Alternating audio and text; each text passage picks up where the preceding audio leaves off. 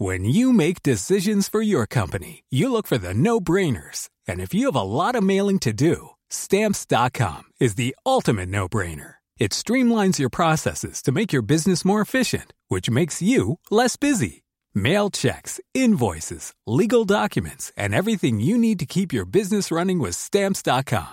Seamlessly connect with every major marketplace and shopping cart. Schedule package pickups and see your cheapest and fastest shipping options from different carriers. With rates up to 89% off USPS and UPS rates. And with the Stamps.com mobile app, you can take care of mailing and shipping wherever you are. Make the same no-brainer decision as over 1 million other businesses with Stamps.com. Sign up with Code PROGRAM for a four-week trial, plus free postage and a free digital scale. No long-term commitments or contracts. That's Stamps.com.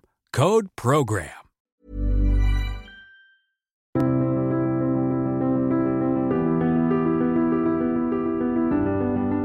Bienvenue pour une nouvelle émission de Conflit. Merci pour votre fidélité. Vous êtes de plus en plus nombreux à nous suivre chaque semaine autour de ces podcasts. Je vous rappelle également que vous pouvez retrouver Conflit dans nos émissions de télévision diffusées sur notre chaîne YouTube et puis bien évidemment conflit euh, dans les kiosques avec actuellement un dossier consacré à la Turquie et à la politique d'Erdogan. Et euh, acheter conflit dans les kiosques et vous abonner est la meilleure manière de nous soutenir et de permettre ainsi de vous proposer un contenu géopolitique varié euh, d'une très grande richesse et qui, je l'espère, vous permet de mieux comprendre le monde tel qu'il est. Alors cette semaine, nous allons parler d'un sujet qui est très important puisqu'il s'agit de la langue. Et important bien évidemment puisque la langue permet de penser, la langue permet de parler, de communiquer. C'est d'ailleurs un des chapitres du programme du baccalauréat. Il y a un chapitre comme ça qui est consacré à la langue. Nous avons eu parfois l'occasion de le traiter dans le magazine Conflit. Vous pouvez retrouver d'ailleurs la chronique d'Ingrid Riocreux qui s'intitule La langue des médias, qui à travers cette rubrique étudie plusieurs aspects de la façon dont une langue peut être utilisée, manipulée ou euh, utilisé à des fins parfois politiques. C'est ce que nous allons essayer de voir au cours de cette émission avec mon invité Jean Slamovich. Bonjour, merci beaucoup d'avoir accepté l'invitation de conflit. Vous êtes linguiste, vous êtes professeur des universités, vous enseignez à l'université de Bourgogne, vous avez publié plusieurs ouvrages autour de la question de la langue et de la linguistique dont un de vos derniers ouvrages qui est paru en 2018, Le sexe et la langue, petite grammaire du genre en français, euh, paru aux éditions Intervalle. Toutes les références sont à retrouver sur le site internet de Conflit. Ce que l'on constate depuis quelques années, mais d'ailleurs ce n'est pas forcément euh, nouveau, c'est qu'il y a un, un, véritable enjeu euh, politique autour de la langue. Alors on a euh, l'écriture euh, inclusive, il y a la question de la féminisation des mots, il y a parfois des, des sujets de revendication qui sont tout à fait légitimes, et puis euh, d'autres qui sont euh, des sujets de, politique politicienne ou de, de revendication euh, de minorités qui sont beaucoup plus contestables. finalement, à travers ces, ces revendications, est-ce que les, les auteurs n'ont pas compris quel était le pouvoir réel d'une langue, l'utilité réelle d'une langue, à savoir de contribuer à forger une pensée et donc, si on contrôle la langue, on, on contrôle la pensée de ceux qui l'utilisent. C'est un actuel qui est tout à fait nouveau, euh, euh, enfin, à la fois nouveau et qui relève d'une tradition, c'est d'embrigader la langue euh, sur le plan idéologique. Euh, ça a toujours été le cas, au fond. Euh, euh, il y a toujours eu une dimension euh, politique de, et identitaire, par exemple nationale, euh, sur la langue. D'ailleurs, ce qui définit une langue, c'est aussi euh, euh la communauté linguistique qui la, revendique, qui s'en revendique. Euh, ce sont des choses qui ne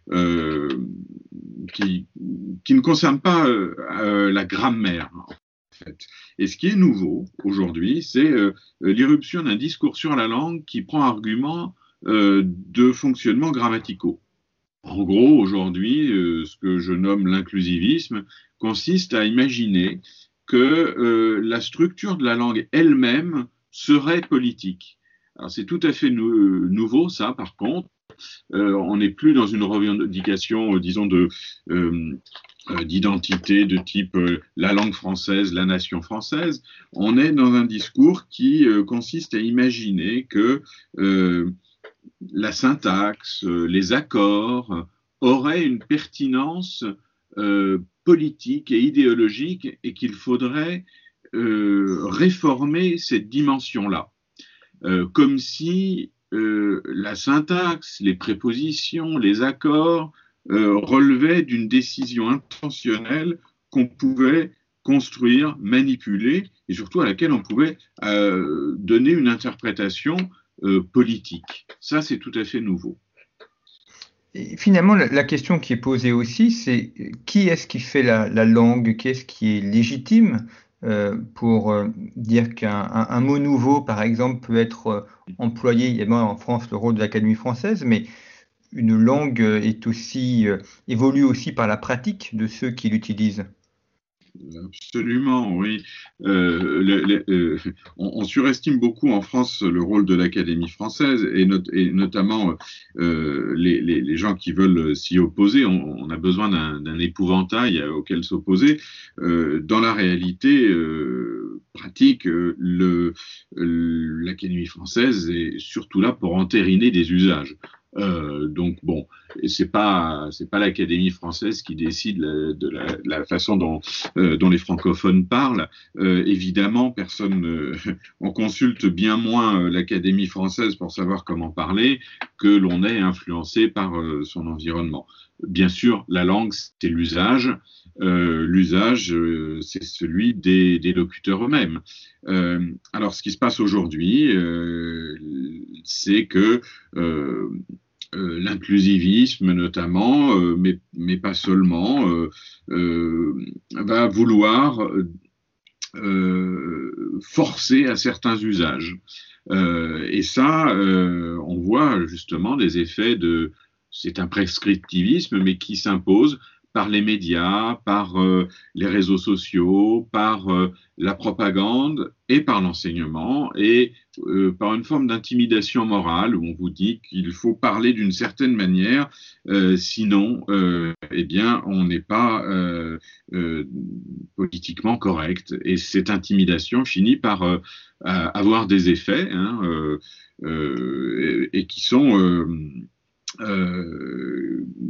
vous disiez qui, décide, eh bien, ce sont des, effets qui sont euh, de fait, euh, euh, qui ne sont contrôlés par aucune instance, mais qui sont le fruit de rapports de, de force liés à des mouvements, en fait. Il faut bien appeler ça des mouvements de, de, militantisme. Quelle est l'origine de cette mode de l'écriture inclusive? On l'a vu apparaître il y a une petite dizaine d'années à peu près, mais d'où est-ce que ça surgit? Est-ce qu'il y a des personnes derrière, des, linguistes qui ont réfléchi à cette question, qui ont euh, élaboré des traités pour, euh, pour l'imposer, pour la défendre?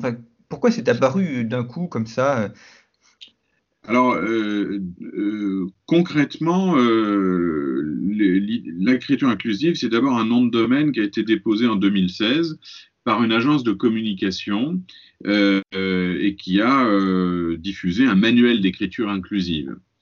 Euh, c'est le fruit en réalité de tout un tas de, euh, propositions, notamment, euh, je crois que le Haut Conseil à l'égalité avait fait des, propositions en matière de féminisation, et ça a donné lieu à, je dirais, un développement qui s'est un petit peu emballé. On, voit que c'est devenu à la fois une idéologie et un business. Mais euh, c'est devenu un champ hein, euh, qui est euh, en fait lié aussi à ce qu'on appelle les gender studies et au développement de la notion de genre, qui est un concept un petit peu mou, qui provient à la fois de la philosophie, de la littérature, de la sociologie, et qui euh, c'est un petit peu, euh, comment dire, euh, vous avez raison, il y a des linguistes qui en ont parlé, mais qui, qui, qui, qui en parlent plus comme militants que comme linguistes, et qui élaborent en réalité une morale plus que des études euh, scientifiques. En fait, c'est tout l'objet euh, sur lequel j'ai beaucoup écrit euh, du problème, c'est que on a à la fois un principe moral, il faudrait une écriture inclusive et qui s'assoit sur un, prétexte scientifique. Ça serait prouvé par la science. Alors, euh, le problème, c'est un petit peu, euh, enfin, c'est un peu l'un ou l'autre. Hein. Soit c'est une question de morale, soit c'est une question de fonctionnement linguistique. De fait, les linguistes qui s'expriment sur l'écriture inclusive euh, ne, ne, enfin, argumentent à partir des usages qu'ils proposent. Encore une fois, on a affaire à un prescriptivisme. Ça n'est pas une attitude scientifique qui serait descriptive, qui étudierait les usages, c'est un militantisme qui veut imposer un usage. Donc de ce point de vue-là, euh, euh, le, jargon et les prétextes euh, linguistiques ne sont pas tout à fait légitimes. Hein. Il s'agit avant tout d'un militantisme. je peux en donner un exemple qui est tiré d'un ouvrage qui est, sorti il n'y a, pas longtemps, où vous avez deux linguistes qui euh, par exemple, milite pour qu'on ne dise plus euh, aller euh, chez le coiffeur parce que ça serait discriminatoire vis-à-vis d'une expression comme aller aux putes. Euh, alors, c'est assez euh, saisissant comme euh, façon de, convoquer des, expressions qui n'ont rien à voir, et ça repose sur une interprétation complètement fantasmagorique où chez serait illégitime parce que ça ne décrirait pas une habitation, et on, et on lit le fait que aller aux putes serait péjoratif à cause de la préposition au. Euh, bon, évidemment, c'est le mot pute qui est péjoratif, c'est pas la préposition, et aller développer tout un raisonnement euh, euh, sur l'injustice, l'inégalité, le, sexisme, fondé sur ce, ce genre d'exemple, montre bien que on a beau avoir affaire à des linguistes, ce sont des linguistes qui qui ont perdu le sens commun là et qui euh, n'ont plus aucune méthode linguistique pour aborder ce genre de questions qui sont pourtant euh, bien étudiées, hein, la question des, euh, prépositions, de, de, des questions de grammaticalisation, etc. Tout ça, ce sont des, thèmes qui sont bien, bien étudiés par la littérature scientifique, mais qui sont aujourd'hui, qui subissent une distorsion en fait, pour des raisons idéologiques essentiellement. Ces questions d'écriture inclusive, est-ce qu'on les retrouve dans les autres langues européennes, l'italien, l'espagnol, l'anglais? Il y a le même, euh, militantisme, justement, le même euh, volonté de tordre la langue et de l'utiliser à des fins politiques?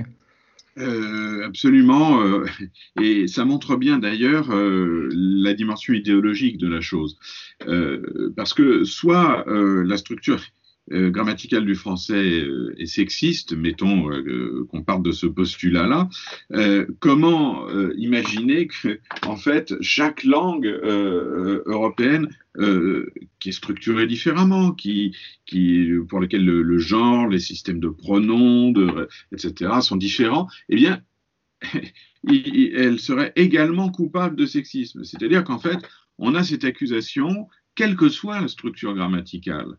Euh, donc, euh, il y a un effet, si vous voulez, il y a un biais qui est lié au fait que si on veut trouver du sexisme, on va en trouver. On va en trouver, mais ça sera euh, en sacrifiant toute méthode et toute rationalité, c'est-à-dire en choisissant justement un biais unique, en sélectionnant uniquement les faits qu'on a envie de retenir et en posant une interprétation qui est illégitime du point de vue euh, du, système de la langue. Donc, effectivement, le fait qu'on retrouve ça dans euh, ce genre de mouvement et de discours sur la langue, quelle que soit la langue, ça tend à montrer euh, qu'il y a un parti pris idéologique et pas une, étude réelle des systèmes grammaticaux. On a la même question aussi avec la, la féminisation euh, des noms. J'ai montré quelques exemples. Le, euh, là aussi, alors à l'université notamment, ça fait euh, beaucoup euh, débat. Par exemple, maintenant, il y a le, maîtresse de conférence qui est entré en, vigueur, enfin dans les usages du moins, ce qui je trouve d'ailleurs fait toujours un petit peu bizarre comme mot, mais enfin, on, voit là aussi qu'il y a des débats. Alors, certains mots peuvent effectivement être féminisés ou masculinisés, mais est-ce qu'on ne confond pas justement le, sexe avec le genre et, donc on fait une confusion grammaticale autour de ce que n'est pas un mot euh, complètement. Euh, bon, ce sont des, ce sont des revendications symboliques. Euh, je veux dire, on, on, confond le, volontiers les, mots et les personnes. Euh, ce qui compte, euh, c'est l'égalité d'accès au poste de maître de conférence, euh, pas, pas le mot qu'il désigne. Et d'ailleurs, on voit bien dès qu'on passe à l'acronyme, il n'y a plus aucun problème. Dès qu'on dit PR ou MCF, évidemment, il n'y a, plus aucun problème. donc, c'est, ce sont des débats symboliques qui portent sur peut-être une dizaine de mots comme comme auteur, et quelques autres. effectivement, c'est une grande confusion qui part d'ailleurs, je crois, des recommandations du, Haut Conseil à l'égalité des hommes et des femmes, qui a, décrété en fait que les mots de genre masculin, pour ce qui est des fonctions, doivent correspondre à des êtres masculins et les mots de genre féminin à des êtres féminin, ce qui est, euh, ce qui est euh, absurde parce que ce n'est pas comme ça que fonctionne la langue. Euh, quand vous dites une recrue, ça peut être un homme. Quand vous dites, enfin, une vedette, le mot est féminin, ça peut désigner un homme, etc. La langue n'est organisé autour euh, de ce genre de correspondance. Euh, et il n'y a qu'à songer, bien sûr, aux langues qui euh, comportent d'autres genres que juste masculin et féminin. quand en allemand on dit das Mädchen, eh bien, c'est un neutre, pourtant, c'est un, un être féminin. Donc, croire qu'il y a, qu'on peut, que les langues fonctionnent en se fondant sur ce genre de, correspondance, euh, c'est une aberration du point de vue des fonctionnements des langues. Alors, euh, la question de la féminisation, par contre, c'est une question que, l'usage régule parfaitement naturellement. Si vous avez besoin de distinguer entre un homme et une femme, personne n'a jamais eu de problème pour le faire et pour trouver les mots pour le dire. simplement, pour des raisons un petit peu morphologiques. Euh, il y a des mots qui s'y prêtent plus que d'autres. Euh, il y a des mots qui sont déjà, euh, par exemple, je pense à médecin. Vous ne pouvez pas dire médecine parce que médecine, c'est la discipline, la médecine. Donc, on a du mal à le, féminiser sur le plan morphologique, sur le nom. Et c'est pas pour ça que on est en désigner des médecins qui seraient des femmes. Si je dis elle est médecin, évidemment, c'est marqué par le pronom au lieu d'être marqué par le nom. Euh, voir une intentionnalité euh, sociale euh, dans ce genre de, de, phénomène, c'est un petit peu délirant quand même. C'est-à-dire que, voilà, ce sont des questions formelles, ce sont des questions de morphologie. après, voilà, la, la féminisation, elle, elle est elle est tout à fait euh, régulée par l'usage et elle se fait, euh, elle se fait euh, naturellement. Bon, voilà, à, quelques mots près qui, qui vont être investis symboliquement et politiquement. Bon, mais c'est pas un, comment dire, c'est pas un problème de linguistique, c'est surtout un problème de, de revendication politique. Est-ce que le, neutre existe en langue française? On connaît très bien en, latin et dans d'autres langues, mais en français, il s'est maintenu ou est-ce qu'il prend d'autres formes, le genre neutre?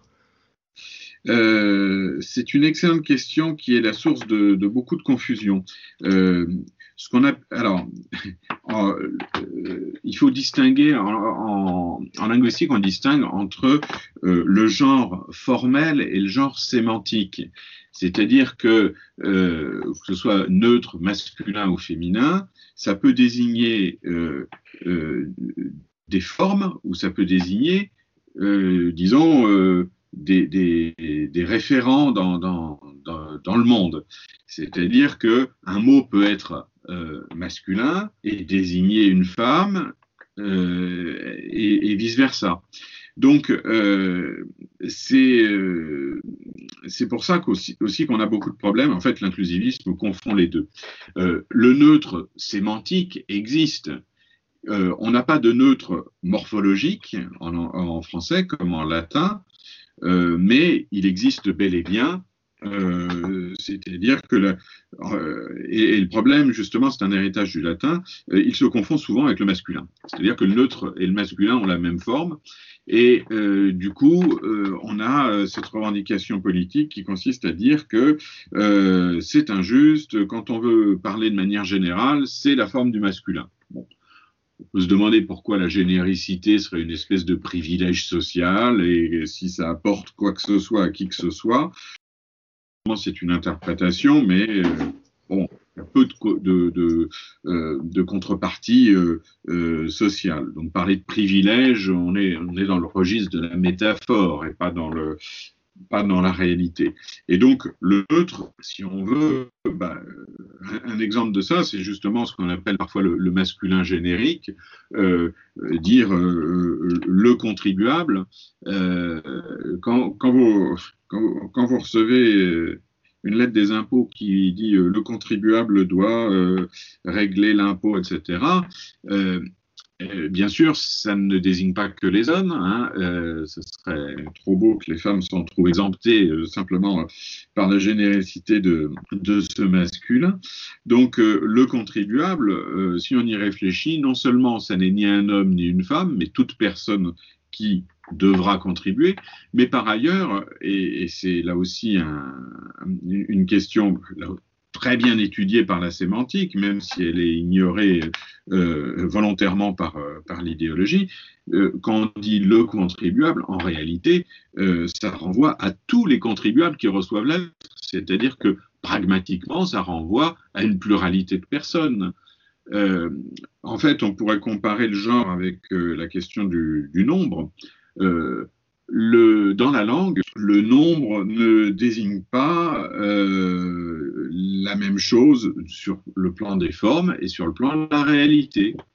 Euh, quand je dis tout le monde descend, tout le monde, ça désigne une pluralité, évidemment, de personnes, ça reste au, au singulier. Donc, personne ne va trouver scandaleux l'écart entre l'emploi d'un singulier pour désigner une pluralité, alors qu'aujourd'hui, euh, mais par pur biais idéologique, on en est à trouver injuste le fait que du, masculin puisse envoyer une pluralité comprenant euh, des femmes, etc. Mais encore une fois, tout cela, ce sont des confusions entre euh, le genre formel et le genre sémantique, euh, et euh, c'est une confusion. Euh, j'ai beaucoup de mal d'ailleurs à savoir si les inclusivistes le font exprès, hein, en sont conscients mais le font exprès, ou s'ils sont réellement convaincus qu'il y a une représentation masculiniste de la généricité, par exemple. Donc, pour répondre sur la question du neutre, il y a du neutre, il y en a même beaucoup, mais il n'est pas marqué par un cas, euh, un genre qui, euh, serait euh, distinct. Sur la question des, noms de fonctions, le, président, le maire, là aussi, quel est le, bon usage d'un point de vue de la linguistique Est-ce qu'on dit Madame le maire, Madame la maire? Il y a eu un, débat il y a quelque temps à l'Assemblée où un député avait dit Madame le président et il s'est retrouvé avec une amende parce qu'on est considéré que c'était une, atteinte à cette personne en tant que femme alors qu'apparemment ça semble être la, bonne forme d'emploi et d'usage. Euh, ce sont des questions euh, protocolaires, ce ne sont plus des questions de, linguistique ou de grammaire, ce sont euh, des questions éminemment symboliques. Il y a des usages, ces usages sont visiblement remis en question.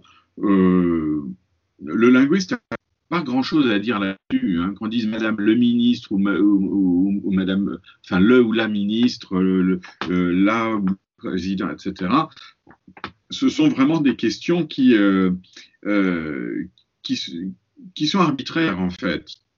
Euh, c'est-à-dire qu'à un moment, il, faut il faut savoir la forme de politesse protocolaire qui est acceptée institutionnellement. mais là, pour le coup, ça concerne une décision institutionnelle, politique, réglementaire, qui n'est pas de l'ordre de la grammaire. Et je pense qu'il y a effectivement sans doute un, flou, parce que on, voit bien qu'il y a une espèce d'écart entre le réalisme vrai que euh, voilà, on, en, le président quelque, pour la fonction, quelle que soit la personne. Mais vous voyez, ça c'est typiquement un phénomène euh, auquel on a affaire euh, souvent. Souvent, on, hésite entre un accord par rapport à la forme ou un accord par rapport au sens. Hein, comme, je sais pas, quand on emploie des mots comme la plupart. Hein, euh, la plupart des gens, bon, est-ce qu'on doit accorder au singulier parce que c'est la plupart ou est-ce que c'est au pluriel? Parce que ça désigne une pluralité Souvent, on hésite et justement, en général, on se, réfère à une autorité pour savoir quel est le bon usage. Euh, bon, dans la réalité en fait, on peut accorder euh, soit vers le singulier, soit vers le pluriel, selon quand on a justement envie de, souligner une dimension ou une autre. C'est pareil pour le, genre. Euh, il y, a, un flottement. Euh, bon, il se trouve que euh, dans les questions, quand il s'agit de président, de ministre, etc., il s'agit de fonctions publiques et pour lesquelles, du coup, le protocole qui est, qui est régi par, par une dimension plus, plus consciente. Euh, je euh, ce que seront les décisions politiques concernant les appellations de, fonctions euh, qui relèvent de, la fonction publique et, de l'État. Donc finalement, dans l'usage d'une langue, il y, a, toujours une marge de manœuvre ou une, un, degré de liberté qui, montre, euh, qui permet aussi d'en jouer un petit peu et puis de euh, d'insister sur tel ou tel point. Il y a rien n'est complètement codifié ou figé.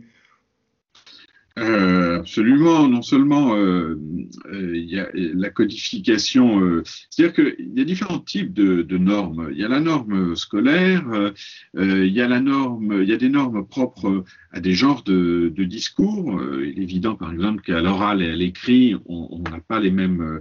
Le, français n'est pas le même, hein, il faut, en être conscient. et puis, par ailleurs, il ne faut pas confondre la langue comme structure et le discours comme intention. Euh, c'est-à-dire que, justement, pour reprendre la question du, féminin du masculin pour les noms de fonction, euh, ce sont des mots qui, sont euh, souvent d'une grande souplesse d'usage. Si vous dites le fournisseur, on va dire, ah, c'est un masculin. Ben oui, mais le fournisseur, souvent, c'est une entreprise. Ce n'est pas une personne. Donc, on a un masculin, mais qui ne renvoie pas une personne euh, ni masculine ni féminine. C'est un exemple, par exemple, d'une de, de, forme de neutralité, mais même dire neutre, vous voyez, il ne s'est même plus de faire référence à des personnes. Mais il se trouve que le mot fournisseur peut aussi désigner une personne. Hein. Euh, euh, on peut effectivement désigner une personne unique et pas une entreprise. Et cette personne peut être, peut être, peut être un homme, euh, etc. etc. Hein. c'est, le problème de la question de la féminisation. On a ça, en fait, c'est un faux problème. Souvent, le mot féminin existe, mais ça n'empêche pas un emploi générique. Par exemple, quand vous dites on, va nommer un nouveau directeur. Euh, bon, ce direct, une fois que ce directeur sera nommé, il peut être un homme ou une femme, et à ce moment-là, ça sera une directrice ou un directeur. Donc, euh, l'emploi, comment dire, générique, c'est précisément quand, on, quand ça porte sur une personne qui n'est pas spécifique, qui n'est pas identifiable, qui n'existe pas d'une certaine manière. donc, l'emploi, vous voyez, des, formes, il est lié à ce qu'on veut dire, au reste de l'énoncé, aux marques euh, pronominales. Enfin, il y a tout un, ensemble de facteurs. Et euh, malheureusement, l'idéologie souvent réduit ça à une espèce de binarisme euh, complètement manichéen, en fait, où il y aurait une forme qui serait bonne et une qui serait mauvaise. C'est un prescriptivisme qui est tout à fait dommageable pour comprendre comment fonctionne le, langage. Finalement, à vous écouter, euh, Jean Samovic, j'ai l'impression qu'on a euh, encore aujourd'hui, dans les années 2020, des, combats qui sont apparus dans les années 60 euh, d'une logique d'ailleurs assez marxiste, d'opposition systématique. Alors, avant, c'était les oppositions euh, sociales, et puis aujourd'hui, c'est les oppositions euh, liées au, sexe et au genre, hommes et femmes. Et on a l'impression qu'on est toujours en train de recréer des clivages. Il faut forcément qu'il y ait un dominant et un dominé, et des clivages artificiels pour créer des tensions systématiques, cette fois-ci autour de la langue. Ah, complètement, oui. Euh, euh, euh, c'est évident. Il y a une, une, tendance, disons, militante. alors, bon, ça a été bien étudié par Raymond Boudon, notamment dans l'idéologie ou l'origine des idées reçues. par Raymond Aron aussi, dans l'opium des intellectuels. C'est-à-dire que le champ des sciences sociales est très souvent euh, le, lieu d'un investissement euh, militant euh, et Bon, euh, effectivement, c'est ce qu'on voit aujourd'hui dans l'inclusivisme, qui pour moi est le, le volet euh, linguistique de la cancel culture. Hein, euh, c'est le déboulonnage non pas des statuts mais de la grammaire. C'est l'exact équivalent. Il y a une convergence idéologique en général chez ces militants-là avec le, le, reste des, de, de, la cancel culture. Et vous savez, les, quand on n'a pas de créativité euh, scientifique, euh, quand on n'a pas d'idées sur le plan scientifique, souvent on se réfugie dans l'idéologie, euh, dans l'ambiance en fait, et ça offre aussi, il faut bien en être conscient, des possibilités de carrière, hein, appliquer les normes du moment. encore une fois, l'écriture inclusive, c'est un manuel qui a été développé par une entreprise de communication euh, dont euh, il y, a un business aussi de l'idéologie, euh, notamment en proposant des formations aux entreprises. alors entre les, carrières universitaires, l'entrisme dans, le, dans le monde de l'entreprise, vous avez en fait toute une configuration qui, qui effectivement à la fois relève du, dogme idéologique, euh, de la pseudo-science, euh, du militantisme, et c'est pour ça d'ailleurs que c'est très, très compliqué de, de, de l'analyser parce que ça relève de dimensions qui sont, qui sont multiples euh, et, comme, toujours, euh, en matière d'idéologie, euh, les gens ne sont qu'à moitié conscients de, de ce qu'ils véhiculent. tout simplement parce que, au fond, l'écriture inclusive part d'une bonne intention, d'une bonne idée. Hein. C'est de l'égalitarisme. Personne n'est contre l'égalitarisme. mais c'est comme un dogme qui se serait emballé, hein, euh, euh, un progressisme qui se serait euh, transformé en doctrine. et d'autant plus facilement finalement que, évidemment, c'est une idéologie flatteuse, dire qu'on est justicier de l'égalité, ça c'est facile d'être de, embrigadé par cette proposition-là. Euh, et c'est facile, et puis c'est un engagement qui, euh, donc, est flatteur sur le plan narcissique et qui est en plus sans risque. Euh, non seulement il est sans risque, mais en plus il peut vous valoir le développement d'une carrière. on peut, dans le champ universitaire, obtenir des financements pour, pour des projets, des colloques. donc on voit qu'il y a un, business et un carriérisme de l'idéologie euh, qui est euh, euh, finalement qui reflète tout à fait un militantisme bourgeois de caste qui, qui est assez, assez littéraire hein, au fond. Donc finalement, c'est l'association du politique et, du business dont la linguistique et la grammaire ne sont qu'un prétexte pour maintenir des positions acquises ou pour comme vous l'avez bien dit, à obtenir ici ou là des postes ou des prébandes. c'est euh, oui, euh, Vladimir Jankélévitch parlait pour euh, distinguer pour ça euh, l'aventurier de l'aventureux. Hein, il parlait du professionnel des aventures, hein, celui qui va se, se mettre en avant son, son courage, mais voilà, d'une manière un petit peu artificielle. C'est euh, bon, on connaît bien ce, militantisme-là, et euh, bon, disons qu'il a, il a investi aujourd'hui la, la, langue, mais euh, au fond, comme on y faisait allusion tout à l'heure, c'est, c'est l'aboutissement de tout un discours qui est, qui vient de loin. Hein. Rappelons-nous, ça, ça date des années 70, de dire la langue est fasciste. Bon, c'est c'est évidemment une hyperbole, euh, mais qui aujourd'hui euh, bah, s'est transformée. Hein, en 2020, on dit euh, la langue est sexiste. Bon, euh, euh, ça n'a pas plus de sens. vous savez, c'est ce, ce, genre de proposition, c'est ce que j'appelle le style philosophare. Hein. Vous, vous, vous, dites des, des, avec grandiloquence, vous dites des choses comme le langage, c'est, et puis vous pouvez dire ce que vous voulez derrière. Au fond, on peut aussi bien dire voilà, le langage est une prison, euh, que euh, le langage est une libération. Ça n'a aucun sens parce que à ce niveau de généralité, à ce niveau de, poésie, finalement, euh, on est hors de toute démonstration, on est dans la proclamation, dans l'incantation, et ça flatte celui qui, qui propose ce genre d'énoncé. Euh, c'est facile et surtout euh, c'est vendeur, c'est de l'ordre du slogan. Et, le slogan, euh, malheureusement, euh, ben, ça n'est pas une, ce n'est pas une démonstration.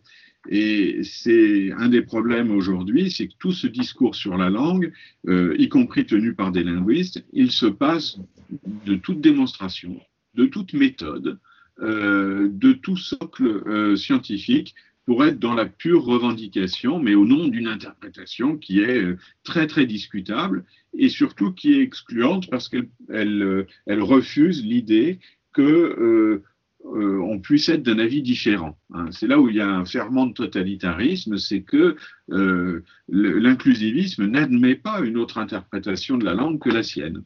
Et ça, c'est évidemment extrêmement clivant.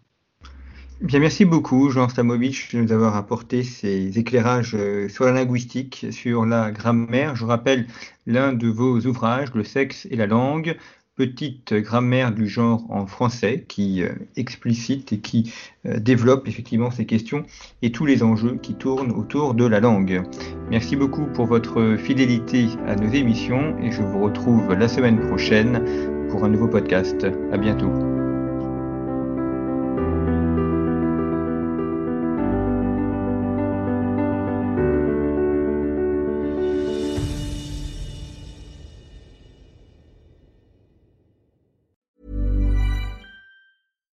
When you make decisions for your company, you look for the no-brainers. And if you have a lot of mailing to do, stamps.com is the ultimate no-brainer. It streamlines your processes to make your business more efficient, which makes you less busy. Mail checks, invoices, legal documents, and everything you need to keep your business running with stamps.com. Seamlessly connect with every major marketplace and shopping cart Schedule package pickups and see your cheapest and fastest shipping options from different carriers. With rates up to 89% off USPS and UPS rates. And with the Stamps.com mobile app, you can take care of mailing and shipping wherever you are. Make the same no brainer decision as over 1 million other businesses with Stamps.com. Sign up with Code PROGRAM for a four week trial, plus free postage and a free digital scale. No long term commitments or contracts. That's stamps.com. Code program.